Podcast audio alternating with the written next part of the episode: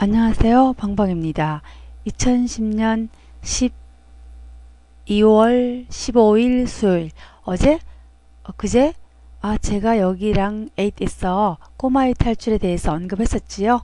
여러분도 이미 아시겠지만 꼬마는 사람이 아니고 서울대공원 동물에, 동물원에서 탈출한 곰의 이름입니다. 오늘 나는 인터넷 뉴스에서 다시 꼬마 소식을 들었습니다. 바로 오늘 마침내 꼬마가 잡혔다는 소식입니다. 아래 방송에 의하면 꼬마의 건강에는 아무 이상이 없다고 합니다. 오늘 꼬마는 먼저 동물병원에 가서 검사를 받은 뒤 자기 집인 서울 대공원의 동물원으로 돌아갔다고 하여 사람들은 마음을 놓았습니다. 매번 포획자들을 따돌리며 산속을 종횡무진하던 꼬마가 사람을 해치지 않은 채 잡혔다고 해서 사람들은 모두 안심을 했습니다.